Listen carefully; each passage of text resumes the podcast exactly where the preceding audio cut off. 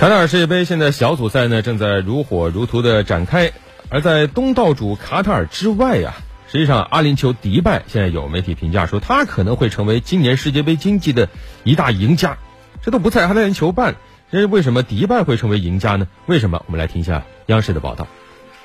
的确，虽然迪拜并不是本届世界杯的举办城市，但是却吸引了大量游客到访，特别是许多来自世界各地的足球迷正在涌入迪拜的酒店和酒吧。背后的原因有几点，首先是住宿。虽然为了这项盛事，卡塔尔新建了许多酒店，但是酒店住宿依然相当紧张。那么，和卡塔尔的多哈只有一个小时航程的迪拜就可以分不少羹。一名在迪拜的棕榈岛上经营一家五星级酒店的业者就表示，在九月份的时候，他的酒店预订量还大不如前，但在举行世界杯的这几周内，他预计酒店的入住率将超过百分之九十。为了吸引世界杯球迷，迪拜所在的阿联酋以一百迪拉姆，也就是约合人民币一百九十四元，签发多次入境签证。同时，廉价航空公司迪拜航空每天将运行至少三十班往返多哈的航班。在世界杯期间，从迪拜到卡塔尔多哈的每日计划航班数量有一个明显的激增。